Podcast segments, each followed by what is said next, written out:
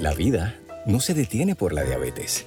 Prepárate y disfruta cada momento con Glucerna, la marca número uno recomendada por médicos y diseñada para ayudarte a manejar los picos de azúcar en la sangre. Glucerna, vive cada momento. El hipotiroidismo puede tener muchas caras. El cansancio y la falta de energía, cambios emocionales y la dificultad para concentrarte tu piel luce diferente y estás perdiendo cabello o aumentas de peso sin razón alguna. Podría ser hipotiroidismo, lo que hace que tu metabolismo se ponga lento y afecta el funcionamiento de tu cuerpo. Habla con tu médico hoy, pregúntale por la prueba de TSH y presenta tu mejor cara. La vida no se detiene por la diabetes Prepárate y disfruta cada momento con Glucerna, la marca número uno recomendada por médicos y diseñada para ayudarte a manejar los picos de azúcar en la sangre. Glucerna, vive cada momento. La mejor manera de predecir el futuro es crearlo y cambiar el mundo. Aquí en ADVI estamos inventando las medicinas del futuro para así crear mañanas más saludables y felices mientras hacemos las medicinas que ayudan a las personas ahora mismo, porque ese es el presente en el que queremos vivir y ese es el futuro que todos queremos ver. AbbVie, aquí, ahora. Felizmente Saludable, un espacio de orientación y educación sobre la salud y las condiciones médicas más comunes para juntos crear un mundo de bienestar. Ahora, con ustedes la motivadora Lili García. Muy buenos días y bienvenidos a Felizmente Saludable con Lili, este sábado 7 de mayo. Eh, hoy tenemos un programa bien interesante. Como saben, pues mañana conmemoramos el Día de las Madres en Puerto Rico. ¿Qué ocurre cuando esa madre no fue la madre que debió haber sido? ¿Cómo se trabajan con esos resentimientos, ese coraje, ese proceso de sanación? Vamos a hablar con la doctora Talia Cuadrado sobre eso. También eh, la terapia física, cómo ayuda en casos de artritis y muchas otras eh, condiciones que tienen repercusiones a nivel óseo eh, y a nivel musculoesqueletal. Y una de esas condiciones es precisamente la que abre nuestro programa de hoy. Eh, vamos a estar hablando acerca de una condición que tal vez no es muy conocida. es la espondilitis anquilosante, una condición inflamatoria que afecta principalmente las articulaciones de la columna y de no ser tratada puede afectar adversamente la calidad de vida de la persona que la padece. Para hablarnos sobre eso tenemos a la reumatóloga, eh, la doctora Noemí Varela. La doctora Varela es egresada de la, Universidad de Puerto Rico, del recinto de ciencias médicas. Tiene un entrenamiento en reumatología de Emory University y actualmente es la vicepresidenta de la Fundación de Enfermedades Reumáticas de Puerto Rico. Gracias por acompañarnos, doctora Varela.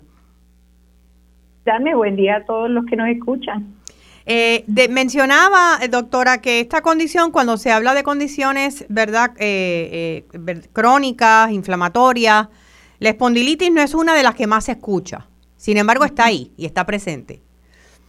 Bueno, eso tiene una razón. Es que la espondilitis anquilosante es un tipo de artritis inflamatoria que es más rara.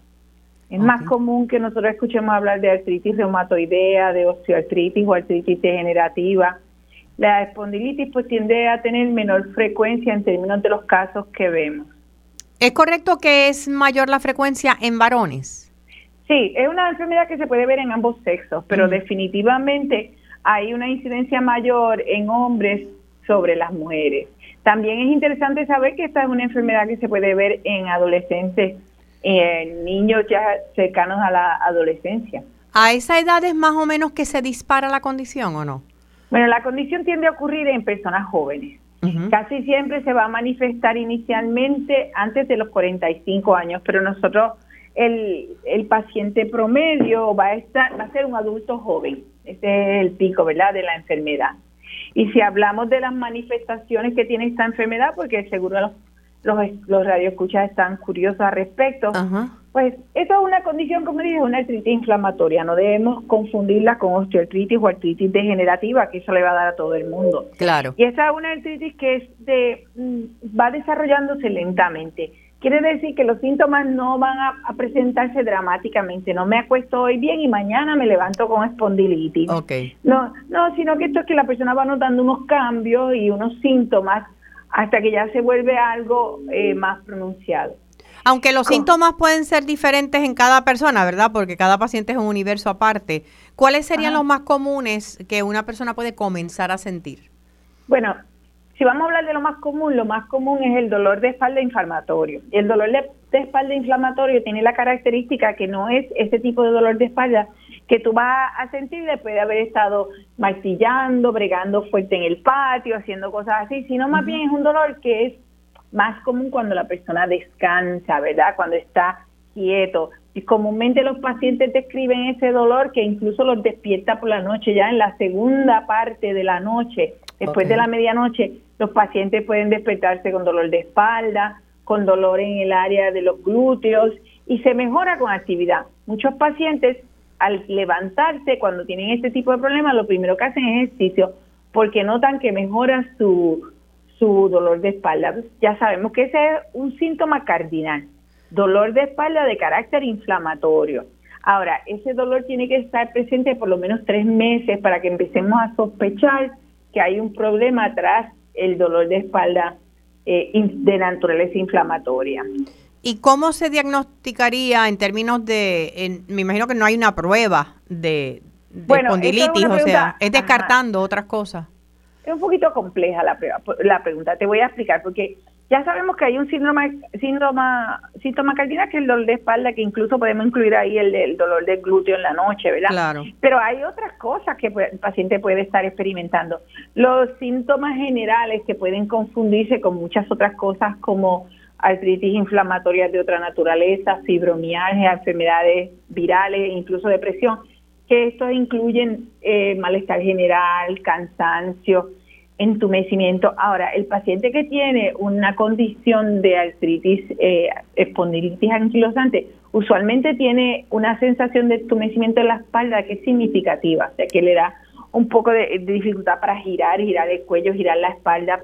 Hay otros síntomas, además de los síntomas que son de carácter únicamente musculoesqueletales, ya hablamos de los síntomas generales, pero por ejemplo, inflamación en el ojo como una condición que se llama iritis o uveitis, realmente uveitis, que es que se inflama el ojo, es algo bien doloroso, usualmente requiere que la persona se presente a tratarse con un oftalmólogo y es un síntoma que comúnmente vemos asociado a esto también.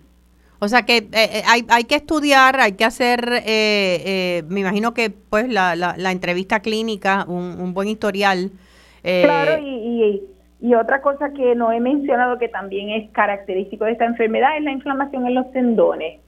Es bien, bien común que la persona tenga problemas de tendinitis. De hecho, algunos de los pacientes no tienen tan marcada el, problema, la problemática de la espalda y van a tener más artritis periferal e inflamación de los tendones. En español eso quiere decir que se me hincha un tobillo, a veces la rodilla, a veces el hombro, tengo el tendón de Aquiles inflamado, me ha dado dolor en el tendón de la planta del pie recurrentemente, ¿ves? La, la o eh, tendinitis inflamatorias son un componente bastante común y recurrente en pacientes que tienen esta condición. ¿Y tiende a ser en el mismo tendón?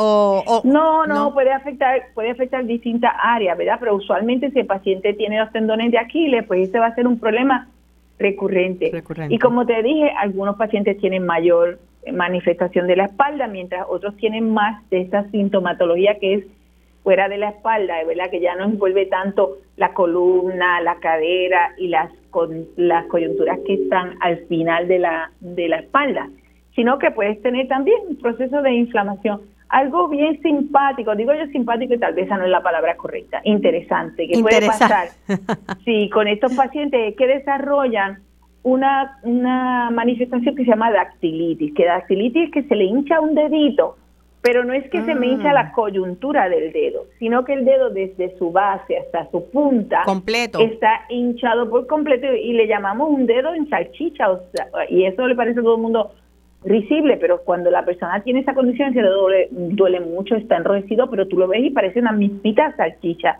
Y ese paciente que tiene esa manifestación, eso es bastante, pero bastante típico del tipo de artritis a la que pertenece la espondilitis anquilosante.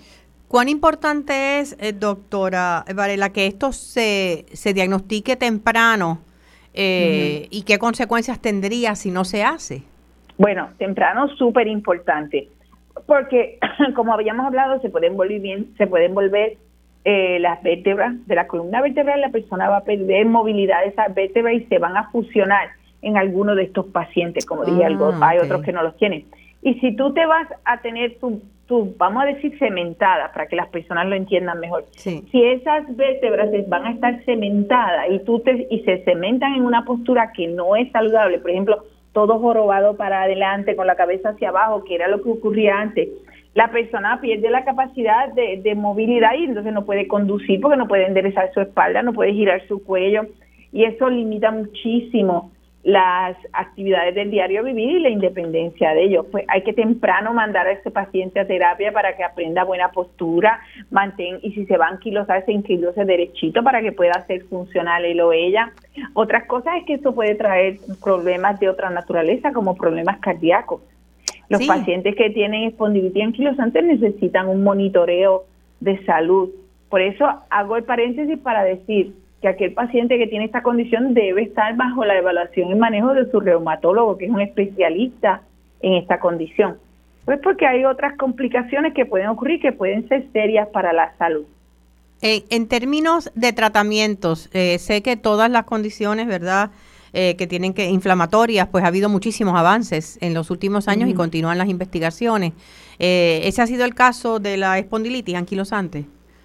Hay tratamientos que son efectivos, pero van a variar dependiendo de la manifestación y la severidad de los síntomas del paciente. El tratamiento número uno que yo le digo a todo el mundo son las modificaciones de estilo de vida. Si tú estás fumando, si eres un fumador, y tú tienes espondilitis anquilosante, esto, es lo que estás buscando de fuente, como dicen en el campo, porque esa, es una, esa es una actividad que agrava los síntomas y los puede acelerar. Entonces hay que dejarle fumar. Si está sobrepeso, hay que perder peso para mantener un cuerpo que pueda mantenerse más derecho. Hay que hacer ejercicio y estiramiento, ¿verdad? Para poder prevenir ese entumecimiento que ocurre y si te vas si esas vértebras se van a fusionar o, a cementar, que lo hagan en una postura que sea saludable para el paciente, que le permita tener una buena vida, alimentarse bien. Pues eso es lo primero, lo básico, ¿verdad? Después de eso viene el uso de antiinflamatorios. La mayor parte de los pacientes que tienen espondilitis anquilosantes van a tener una respuesta dramática el uso de antiinflamatorios, le mejora muchísimo y en algunos casos se considera que esta debe ser la primera línea de tratamiento. Y las personas dicen, ay Dios mío, pero tomarme una ibuprofen, una relafen, qué sé yo, eso y yo tengo algo serio. Realmente la respuesta del paciente con espondilitis anquilosante puede ser dramática al uso de un antiinflamatorio. Así que si estamos en una etapa temprana. ¿Dramática positivamente o dramática negativamente? no, positivamente, Que se tomó ese antiinflamatorio y se siente mucho mejor, ¿verdad? Claro. Entonces ya vamos a las medicinas más sofisticadas. Hay un grupo de medicamentos que se usa también en artritis reumatoidea y otros tipos de artritis inflamatoria, que ahí está el metrotexato, la sulfidina. Esos medicamentos nos pueden ayudar hasta cierto punto. Si nos ayudan con las manifestaciones que no son relacionadas al envolvimiento de la columna o las vértebras. Por ejemplo, si el paciente ha desarrollado artritis con hinchazón en las coyunturas como la muñeca, el codo, el tobillo, pues ese tipo de manifestaciones va a responder a medicamentos como metrexato, en algunos casos a sulfidina. Sin embargo, el problema de envolvimiento del cordón espinal usualmente solo responde a tratamientos que nosotros llamamos biológicos. ¿Y cuáles son esos tratamientos? Pues la medicina anti-TNF, que eso es como decir humira, en breve, ese tipo de cosas.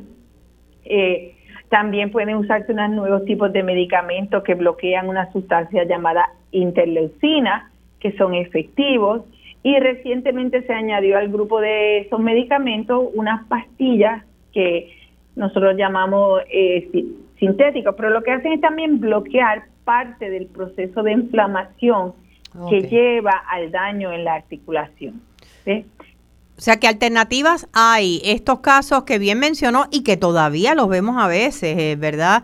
Eh, no sé si será por espondilitis, de estas personas que están completamente viradas, que casi no pueden sostenerse. Eh, eso no tiene por qué llegar a eso. No, ya no. Esos son, esas son cosas que nosotros veíamos en el tiempo de antes, antes cuando no había un tratamiento apropiado.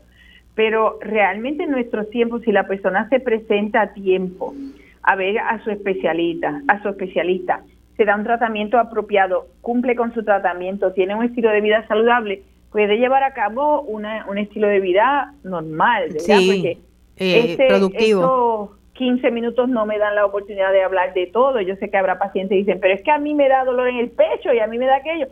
Hay muchas otras cosas que pueden ocurrir. Lo importante es que si usted entiende que tiene estas manifestaciones de dolor de espalda inflamatorio, que no es mecánico, vuelvo y lo repito, ni asociado a disco herniado, es diferente. Si usted entiende que ha tenido esa, esa, ese tendón de Aquiles recurrentemente, inflamación en el ojo, un historial familiar, que eso es algo bien importante, si ha tenido un historial familiar va a tener mayor riesgo. Sí. Si su médico le hizo una prueba que se llama HLA-B27 y está positiva, si usted fuma, todos esos son factores de riesgo, pues tiene que ir a ver un reumatólogo. Claro. Ah, desde la perspectiva emocional, quisiera que tocáramos ese, ese punto, ¿verdad? No es una condición crónica, eh, hay que recibir tratamiento el resto de la vida. Eh, no siempre las personas pueden aceptar ese tipo de diagnóstico. Eh, a mí me da mucho problema no solamente eso, que acepten los medicamentos, lo que pasa es que como uno no tiene una bola de cristal, tú no sabes qué paciente va a tener una un desarrollo severo y que mm, mm, altere definitivamente su capacidad de funcionar y quiénes van a tener un desarrollo. Uno puede sospechar eso haciendo el examen, la evaluación, siguiendo la historial de los pacientes, pero el paciente cuando se le presentan las opciones de medicamentos más sofisticados que yo estaba hablando, ¿verdad? Como como lo son los medicamentos bloqueadores de factor de necrosis, los de interleucina y demás, muchas veces se asustan porque estas medicinas traen consigo siempre unas notificaciones de riesgo. Y este es un buen momento para hablar sobre eso. Las medicinas tienen riesgo, las enfermedades también. Debemos entender que debe haber un balance entre riesgo y beneficio si yo entiendo que mi enfermedad puede estar acelerarse dramáticamente, morir más temprano, tener complicaciones serias, pues entonces yo creo que es muy razonable aceptar los riesgos de los medicamentos, habiendo leído, sabiendo, haciendo preguntas. Pero si se da un tratamiento apropiado, el paciente puede tener una vida normal. Ok, sí, esa es una consideración. Ah, en mi caso, cuando me diagnosticaron artritis reumatoide, pues yo creo mucho en, la vía natural. Eh, pero llegó un momento en que tuve que sopesar eh, mi calidad de vida eh, versus medicarme. Y, sí, eso es algo este que... asunto de, la, de las cosas naturales siempre es un gran issue y, le y te voy a explicar por qué. Porque no hay estudios científicos controlados con, con tratamientos homeopáticos. Entonces estamos hablando de condiciones que sabemos que pueden causar daños permanentes y que pueden causar complicaciones y que pueden limitar el estilo de vida, que pueden acelerar la mortalidad. Y entonces vamos a usar como terapia principal algo que yo no sé si funciona. Yo lo que le digo a mis pacientes es que yo no tengo ningún problema con la medicina complementaria. A mí me parece fabulosa. Me parece muy bien que el paciente se alimente saludablemente, que busque una dieta antiinflamatoria, que haga ejercicio, que practique meditación o yoga, que mantenga un peso saludable, pero que siga también un tratamiento que haya sido probado efectivo. De manera que tengamos, de nuevo, volvemos al mismo concepto del balance. Sí. Eh, y yo creo que ahí estamos todos. El balance, entender, aceptar la condición, eh, la adherencia a los medicamentos, el escuchar a los médicos eh, y también hacer cambios saludables en el estilo de vida. Y así hay esperanza y hay mucha vida con calidad para los pacientes de espondilitis anquilosante. Mm, claro que sí, vaya temprano a ver a su reumatólogo. Muchísimas gracias a la doctora Noemí Varela por su tiempo y por sus conocimientos. Gracias. Esperamos eh, eh, compartir con ustedes en una próxima ocasión acá en Felizmente Saludable. Muchas gracias. Continuando con Felizmente Saludable, hoy ha sido noticia eh, eh, el hecho de que, eh, como ya saben, se está vigilando un caso de hepatitis agudas en una, en una paciente pediátrica, en una niña.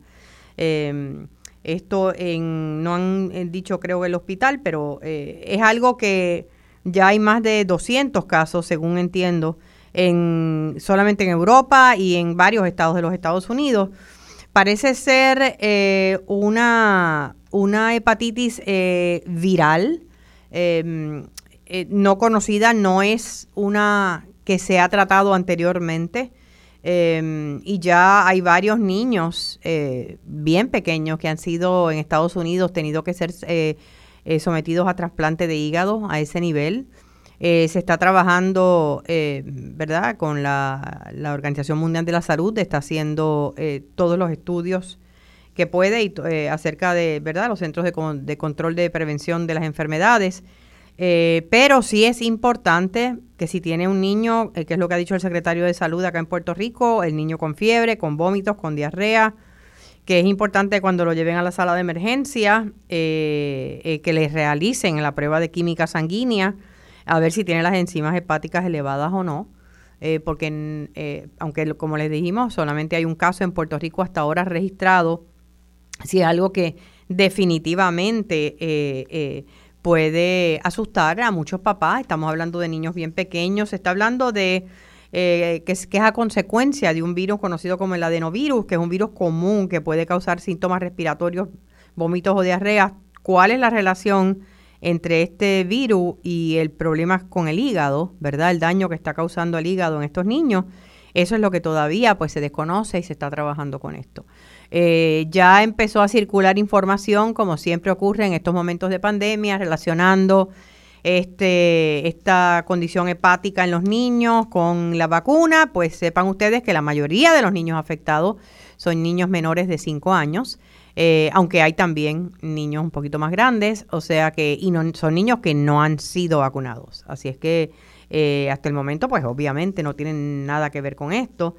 Eh, sencillamente tomen precaución eh, y, mientras más temprano puedan llevar a su niño, si es que tiene estos síntomas, estamos hablando de obviamente severo, eh, de, verdad diarreas o vómitos, fiebre, dolor muscular, em, cambio de color en la piel, etcétera, que rápidamente lo lleven a emergencias para poder hacerle estas pruebas y que no tengan nada que ver con el hígado o que el hígado no esté involucrado. Pero en la semana que viene, el sábado que viene, estará con nosotros el gastroenterólogo hepatólogo, el doctor Iván Antunes, y vamos a estar hablando acerca no solamente de esta eh, nueva hepatitis que está surgiendo, sino de la hepatitis en términos generales, eh, cuáles son sus causas, los diferentes tipos y también los tratamientos que existen hoy en día.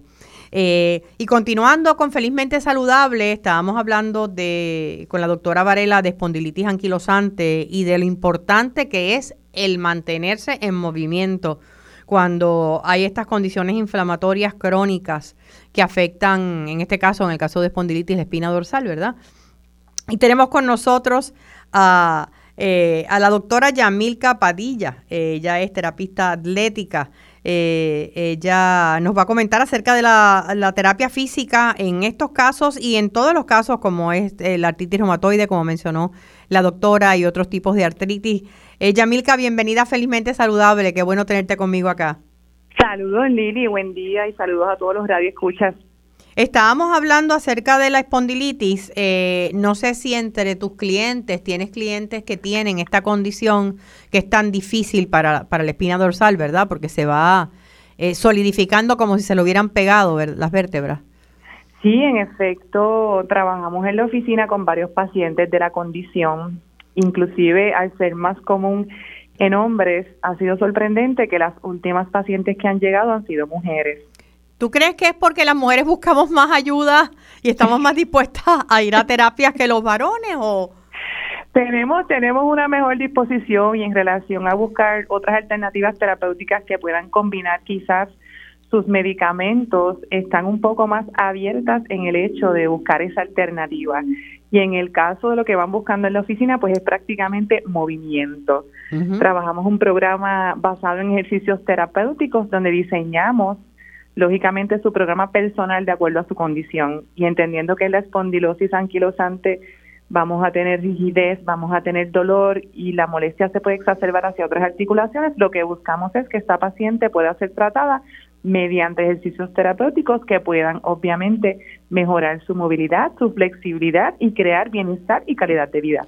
La idea de la terapia es que empieza eh, con ustedes, ¿verdad? En, en, la oficina, pero lo lleve a la casa también. Sí, bien importante. Me encanta siempre con mis pacientes el proceso educativo porque no van a estar en la oficina todos los días. Así que la idea del programa es que sea consistente. Por ende, a pesar de los programas que tienen que hacer en la oficina, se le asignan tareas de hogar. Dentro de las tareas de hogar, tenemos que estar seguros de que ya ellos tienen una dominancia de los ejercicios terapéuticos de bajo riesgo, de bajo impacto que se pueden hacer en casa. Una vez estamos seguros de que ese movimiento y ese ejercicio se hace de la forma correcta, le asignamos entonces las tareas de hogar al paciente para que pueda tener consistencia y así mejorar su condición. Eh, eh, además del, del espondilitis, obviamente, eh, ¿Qué otros tipos de condiciones eh, requieren este tipo de terapia? Prácticamente todas aquellas condiciones crónicas de salud, cuando hablamos de todo el grupo de artritis, en el caso de espondilosis anquilosantes, es un tipo de artritis de la columna, pero todos los tipos de artritis, artrosis, artritis reumatoide, todo este tipo de enfermedades autoinmunes que de alguna forma van a afectar la musculatura del cuerpo humano, la movilidad, estos efectos de la inflamación en el cuerpo, son los programas de ejercicios terapéuticos ideales para que todos estos procesos y estos pacientes los puedan combinar en unión a sus medicamentos farmacológicos. Dame un ejemplo de algunos de los ejercicios, porque eh, me imagino que el reto más grande para ustedes es que pues hay dolor, pero entonces dicen que el dolor va a ser peor si no haces ejercicios. Entonces cuando haces la terapia te duele, pero debes hacerla. O sea, ¿cómo trabajar con esto? Sí, pues dependiendo obviamente de los niveles de inflamación con los cuales llegan los pacientes, usualmente comenzamos con termoterapias, unas secciones de termoterapia, que es terapia de calor, para provocar efectos fisiológicos. En este caso, el calor ayuda a promover la circulación y cuando estimulamos circulación, oxigenamos la zona, promovemos el paso de nutrientes y ayudamos mediante la termoterapia a remover desechos de inflamación. Ya cuando ese músculo eventualmente está más relajado, está menos inflamado, comenzamos con los movimientos pasivos en caso del paciente necesitar ayuda a hacer el movimiento.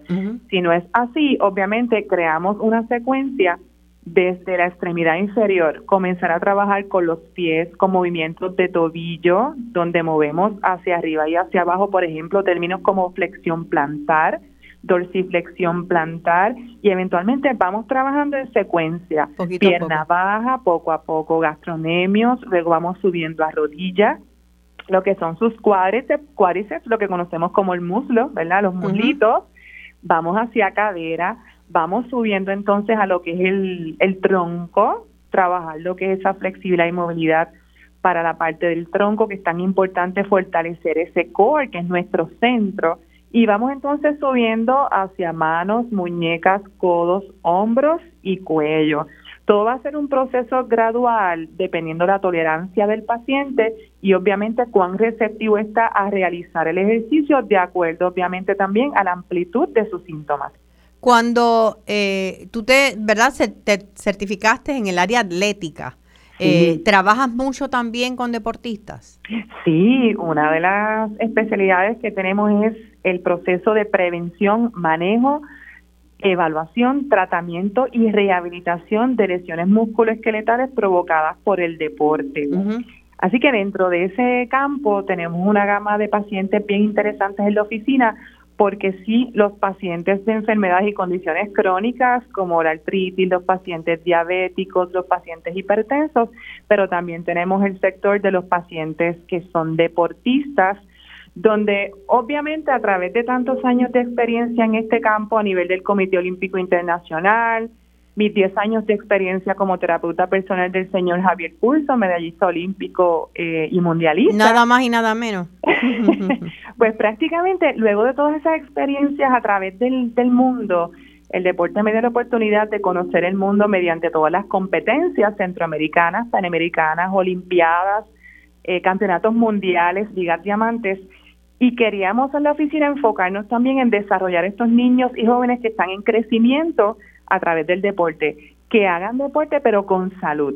porque hay mucha yo me imagino que no que, que, el reto el reto es allí la prevención porque tienes niños que tienen posiblemente eh, eh, futuros brillantes en el deporte y se tronchan por lesiones bien tempranas. Completamente Lili. Eh, la pandemia ha exacerbado demasiadas lesiones en niños y jóvenes muchos comenzaron a practicar deporte donde se quedaron allá en marzo cuando ocurrió el lockdown sin hacer nuevamente evaluaciones pruebas físicas y comenzaron al mismo nivel. Y lamentablemente el hacer deporte de una forma regular, sin estar acondicionado y sin tener las medidas preventivas, provoca lesiones. O sea que fue el sedentarismo ese eh, de, de, primero. Vamos a hacer una cosa. Eh, Yamilka, voy a, a, pausar eh, para una pausa comercial. Eh, no te me vayas porque quiero regresar contigo eh, para que continuemos hablando de, esta prevención porque sé que hay muchos padres que nos están escuchando, así que regresamos en breve aquí en Felizmente Saludable con la doctora Yamil Capadilla. Eh, estamos hablando acerca de la terapia eh, atlética, la terapia física, eh, con la doctora Yamilka Padilla. Ella es terapeuta atlética. ha sido, tenido gran experiencia, no solamente con las condiciones, ¿verdad?, inflamatorias, los diferentes tipos de artritis, sino también trabajando con atletas. Javier Coulson es un ejemplo.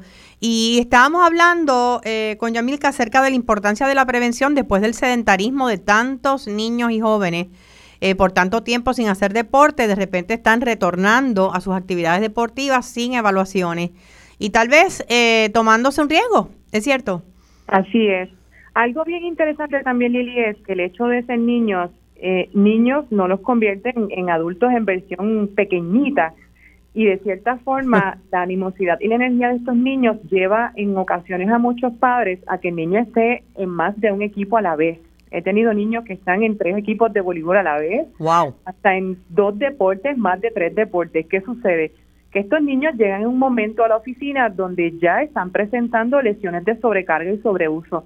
Es bien importante comprender que las lesiones se dividen en dos términos. Lesiones traumáticas son aquellas que van a ocurrir en el momento de ejecución del deporte o la práctica. Un accidente, es algo accidental.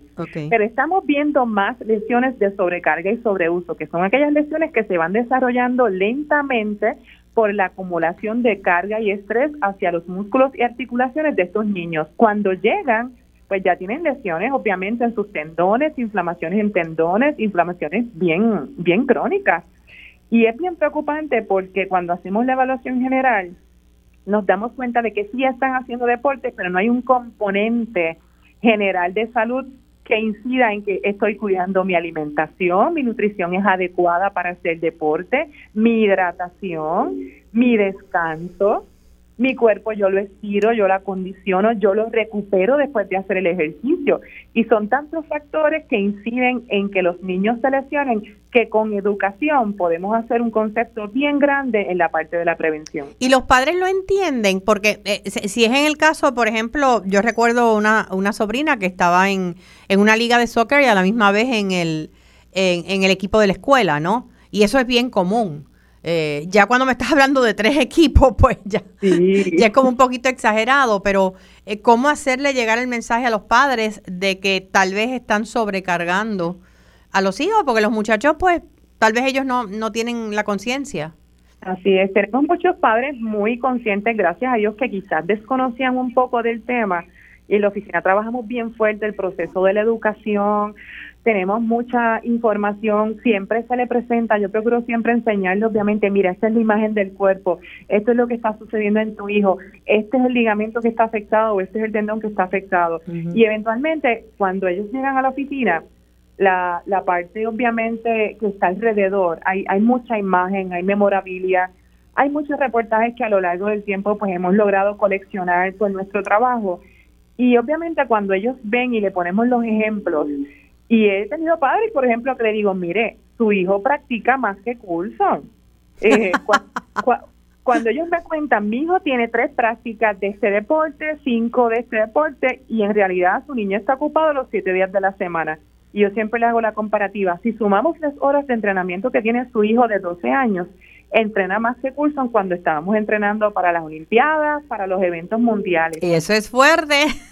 Y eso, y eso es muy fuerte. De cierta forma es preocupante porque también estos niños, ha pasado Lili, que caen en el síndrome de quemazón, lo que se llama el burnout. El burnout, sí. El burnout, cuando estos niños ya comienzan a perder el interés por el deporte, pero aumenta la incidencia de lesiones en estos niños y ya le pierden el deseo y el ánimo porque están tan cansados físicamente y mentalmente que comienzan a alejarse del deporte. Y eso puede ser un detonante para que obviamente nuestros niños se desvíen de la actividad deportiva. Yo, yo soy un desastre en deportes. Yo digo que yo todavía me están buscando en el último relevo en las high, porque nunca llegué. Pero yo vengo del mundo del baile. Mi mamá fue maestra de baile por 45 años. En casa todos bailamos antes de caminar. Eh, y en el baile pasa mucho, con, con, las niñas que están entregadas al baile desde bien nenitas, desde bien chiquitas y muchas veces les ocurre ya cuando llegan a la high o entran a la universidad eh, que se queman en muchas ocasiones. Completamente. En la es bien bonito, Lili, porque tenemos una diversidad de pacientes tan interesantes. Hace poco estuvimos rehabilitando una chica de ballet, una bailarina que lamentablemente tuvo una torcedura de tobillo. Sí. Eh, y, y fue bien interesante el concepto porque está la desesperación de cuándo voy a estar lista, la presión de los papás, ella puede competir, ella puede bailar, y, y, es este proceso donde nos tenemos que sentar a explicarle que la rehabilitación es por etapas y que la rehabilitación tiene que responder a las etapas de, sanación de tejido de, de, cuerpo, de ese tejido que se ha afectado. Así que eh, hay de todo, Lili. Aquellos padres que sí comprenden, que sí están bien entregados en educarse, y como aquellos padres que aún viendo que su niño está lesionado, que va a requerir unos días fuera del deporte, la primera pregunta es, ¿cuándo puede jugar? ¿O puede jugar el sábado? Si se lesionó miércoles. Eso ocurre en todos los sectores. ocurre en todos. Yamilka, eh, ¿tu oficina dónde está? Estamos en el bonito pueblo de Barranquita, Ajá. en el centro de la isla, es bien accesible. Estamos ubicados en la carretera 156 en el edificio Dorado tenemos muchos programas bien interesantes en pro de la salud física de nuestra comunidad y de todo nuestro pueblo, porque gracias a Dios recibimos pacientes y atletas de diferentes partes de la isla. Tenemos pacientes de Bayamón, de Ponce, de Caguas, de Humacao, de Arecibo. Y yo me imagino también que si alguien eh, eh, no puede llegar hasta Barranquita, tal vez puede llamarlos y ustedes le pueden recomendar eh, otros terapeutas en el área que, que tú entiendas que sean, ¿verdad? Eh, compañeros, colegas o compañeras que, que eh, bueno, que sean eficientes en esta área, ¿no? Sí, claro que sí. Cuando tenemos todas esas dudas o preguntas y estamos quizás un poco fuera de la zona accesible de estos pacientes, se pueden comunicar al número 939-402-8160 y con mucho gusto los vamos a orientar en qué terapeutas atléticos están en la línea cercana a su pueblo para que los puedan ayudar con calidad y excelencia. Muchísimas gracias, la doctora Yamilka Padilla siempre eh, presta a educarnos y nos vemos próximamente. Cómo no, gracias y excelente sábado y lindo fin de semana para todos y muy feliz Día de Madres. Gracias, Yamilka. Precisamente eh, el tema de los ejercicios terapéuticos y todo lo que tiene que ver con lo que hemos hablado de espondilitis anquilosante, eh, son algunos de los temas que vamos a estar tocando en Ponce este próximo fin de semana, el 13 y el 14 de mayo, viernes y sábado. Eh, vamos a estar en eh, Plaza del Caribe, en Ponce. Voy a estar junto a la compañera periodista Mariliana Torres y ahí vamos a estar compartiendo en eh, lo que es el simposio Educate sobre las condiciones autoinmunes e inflamatorias, auspiciado por BeHealth. Así es que espero que nos acompañen. Ahí vamos a estar hablando con médicos, con pacientes. Es abierto al público en uno de los salones, ¿verdad? que se utilizan para este tipo de eventos allí mismo en, Plaza del Caribe, así que eh, eh, los esperamos allá. Vamos a tener a Silverio Pérez, va a estar con nosotros el viernes también a las 4 de la tarde. Eh, vamos a tener em, pacientes y organizaciones que trabajan con la artritis psoriásica, hablar de artritis reumatoide, por supuesto, hasta Zumba vamos a tener el sábado en la mañana. Así que los esperamos todos en Plaza del Caribe en Ponce el próximo viernes y sábado eh, para esta condición, esta actividad de condiciones autoinmunes. Bueno, y eh, como mencioné al principio eh, del programa, este mañana domingo celebramos en Puerto Rico el Día de las Madres y es un día en que, ¿verdad? pues le rendimos homenaje a esa madre, a esa figura materna, porque a veces no es madre biológica, que ha sido parte de nuestra vida y que nos ha formado. Hay ocasiones, sin embargo, en donde esa figura materna no ha sido la mejor figura, por la razón que sea. No estamos hablando ahora de juicio ni de por qué. Hay personas que son buenos padres o madres, tuvieron grandes ejemplos, tuvieron un modelaje, ¿verdad? En su vida, hay otros que no. Ahora, ¿qué ocurre con entonces esos hijos cuando en un momento donde se supone que estés celebrando a tu madre, todavía, a tu madre, todavía tú no has sanado esas heridas? Para, para hablarnos sobre esto tenemos a la, a la buena amiga psicóloga clínica Talía Cuadrado. Talía, ¿estás con nosotros? Sí, estoy aquí, gracias. hablando de cuando la madre no ha sido la mejor, y recuerdo que cuando te mencioné que quería hablar de este tema, me dijiste, fíjate, es un buen tema porque a veces eh, esa veneración de la figura materna pues no nos da espacio para nosotros decir, ¿sabes qué? Tengo coraje, ¿sabes qué? Tengo resentimiento. Sí. Fíjate que la, la idealización de la, de la figura de la madre es, es una cuestión bien profunda en nuestra cultura y en nuestra sociedad. Se supone que una mujer, no importa quién sea, cuando se hace madre, ¿no? Cuando tiene un hijo, pues de alguna manera adquiere un grado de santificación extraordinario eh, por simplemente porque tiene un hijo. Eso pone una presión enorme en esa mujer y una presión enorme en el hijo también, porque imagínate quién va a tener coraje con una madre que está idealizada y santificada. O sea, no se supone que tú tengas coraje con tu madre, no se supone que tú resientas a tu madre. No, para nada. En nuestra cultura no. En nuestra cultura es señalado y señalado de una manera muy negativa. Sin embargo, en terapia, claro. Eh, uno de los temas más importantes que se cubren en terapia precisamente es la relación con la figura materna y la figura paterna también. Y, y es, el, es el hecho, Lili, de que a menos que nosotros no examinemos la relación que hemos tenido con esa madre, con, todo lo profunda que es y todo el impacto que esa figura puede tener en nosotros, para bien o para mal, eh, nosotros no vamos a poder ser unos seres libres en hacer lo que nosotros somos, no lo que muchas veces nuestra madre nos ha dicho porque lo que nos han dicho constituye lo que la madre es en ese momento que nos estaba criando y nosotros somos otros seres que nos estamos criando en una sociedad distinta. Ese conflicto es un conflicto enorme para muchísimas personas. O sea, que es el, el, el tú poder conciliar eh, las expectativas que tenía tu madre de ti, ¿es esto? Es poder conciliar las expectativas que tu madre tenía de ti, pero además la doctrinación que tu madre te hace en un sinnúmero de temas que ella los veía de esa manera, los vivía de esa manera. Ella también fue hija de otra madre, claro. así que obviamente pues es, es una figura sumamente complicada y sumamente complicada para poder llevarle la contraria o para poder decir, ok, mi madre decía esto, pero yo pienso de esta otra manera, o en el momento presente esto no es viable lo que ella me había dicho.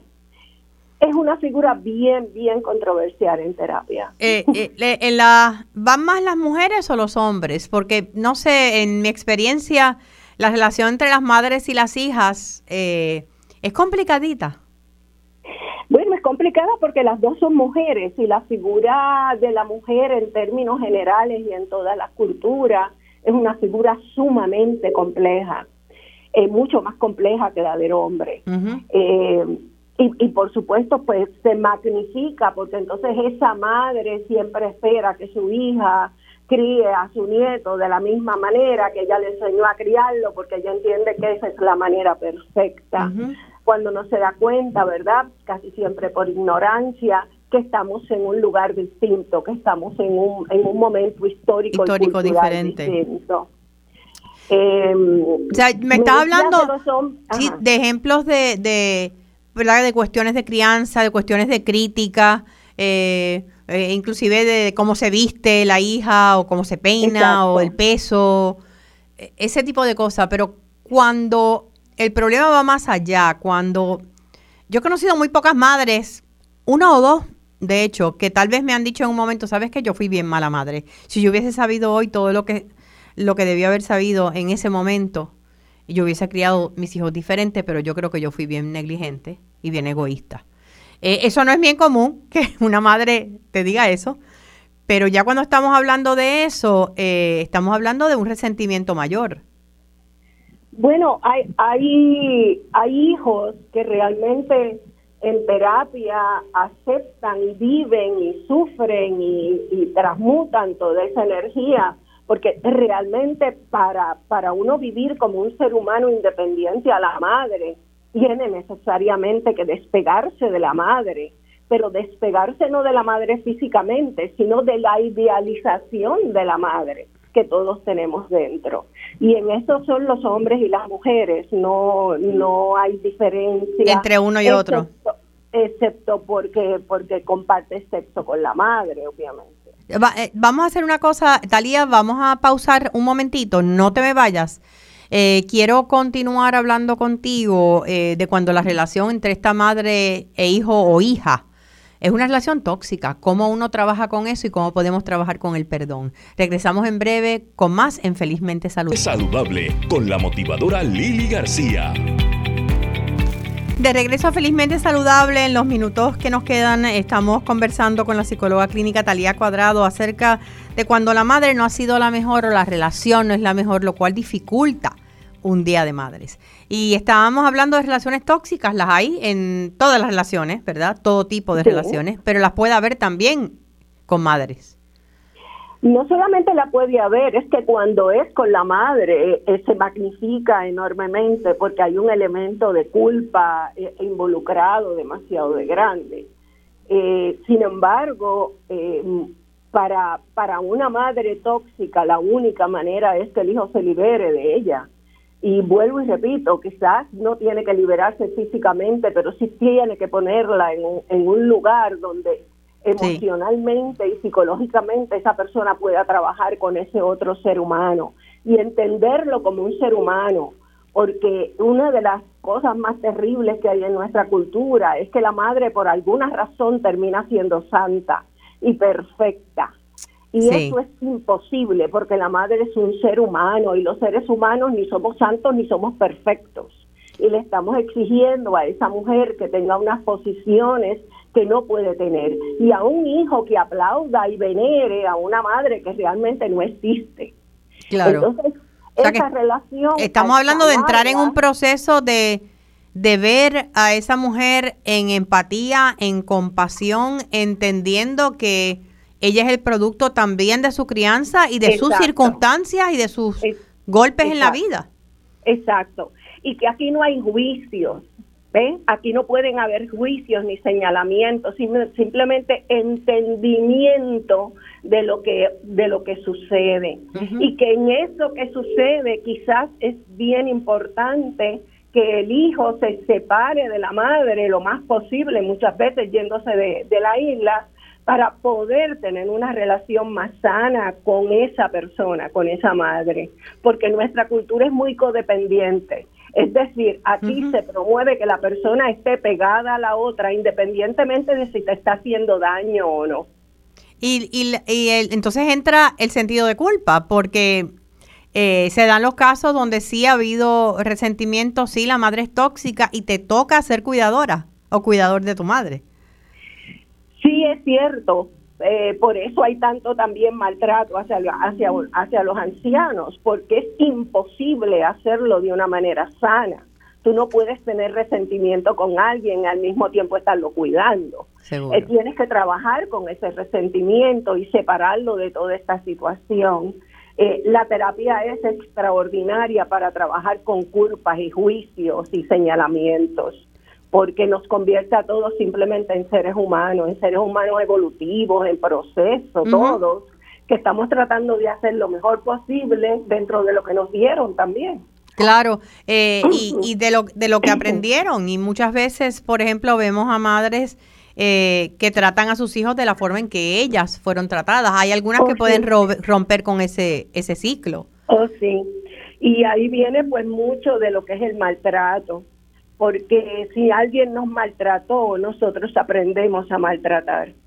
Y eso es lo que pasamos para nuestros hijos, el maltrato de una u otra manera, aun cuando conscientemente no quieras hacerlo, tenemos que recordar que somos seres psicológicos y una cosa es querer y otra cosa es poder. ¿Cómo, cómo trabajar, Talía, entonces?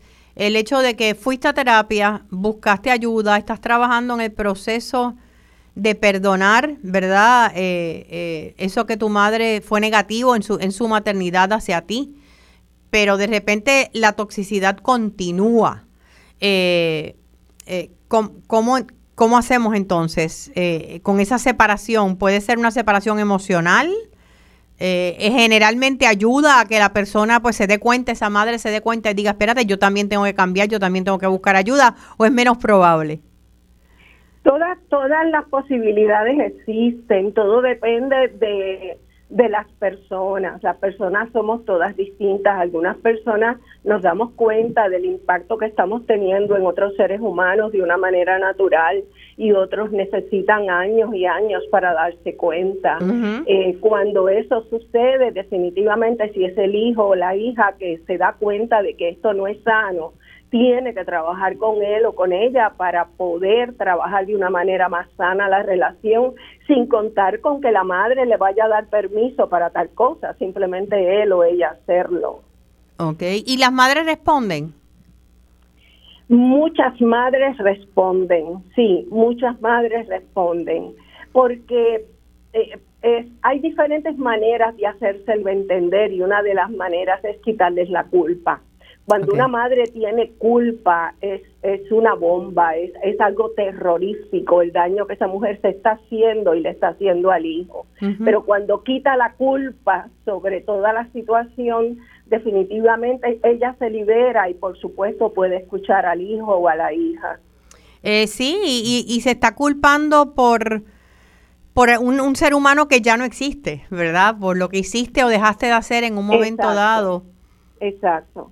Eh, uno de los eh, elementos que ocurren, eh, no solamente en Puerto Rico, en todas partes, es cuando tienes, las madres pues son alcohólicas, adictas de algún tipo, y es bien difícil trabajar con eso. ¿cómo, ¿Cómo puede el hijo buscar ayuda? Es buscar ayuda para comenzar a entender, porque una vez entendemos podemos hacer cosas comenzar a entender qué es lo que realmente está sucediendo y no y no reaccionar a la situación. Hay situaciones bien difíciles como estas que has dicho, pero hay situaciones donde la madre está afectada mentalmente, tiene alguna, algún tipo de Un problema de salud mental, sí. Sí, y esa es bastante difícil de trabajar. O sea que aquí estamos hablando de las recomendaciones es busca ayuda para ti si esa relación eh, con tu mamá te está afectando tu calidad de oh, vida, tu estabilidad emocional? Oh, sí, sí. No solamente te está afectando a ti personalmente, es que cualquier relación que tú quieras tener, si tienes hijos, también te está afectando y te está afectando todas tus relaciones. Eh, porque una vez un lado de los vínculos está afectado, afecta a todos los vínculos que nosotros hacemos.